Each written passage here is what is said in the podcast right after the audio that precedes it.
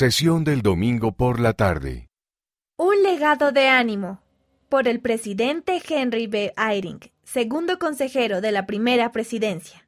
Cuando me quejé de lo difícil que era algo, mi madre me dijo, Oh, Hal, claro que es difícil. Así se supone que debe ser. La vida es una prueba.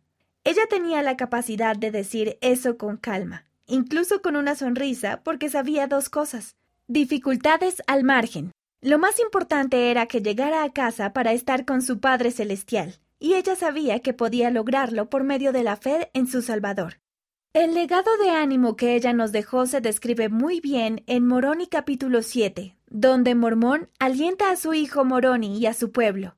Mormón pone a Jesucristo en primer lugar, al igual que todos los que logran infundir ánimo a aquellos que con dificultad avanzan cuesta arriba en el camino hacia su hogar celestial. Mormón vio la mansedumbre como evidencia de la fuerza de la fe de ellos. Luego, Mormón los anima al testificar que están avanzando para recibir el don de tener el corazón lleno del amor puro de Cristo.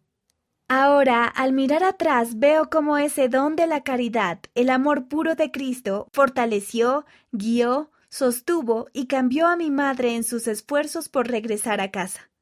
El Salvador conoce sus dificultades en detalle, así como su gran potencial para aumentar su fe, esperanza y caridad.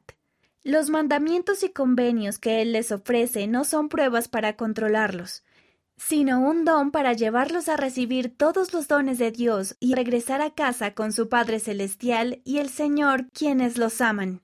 Mira el discurso completo en conference.churchofjesuschrist.org.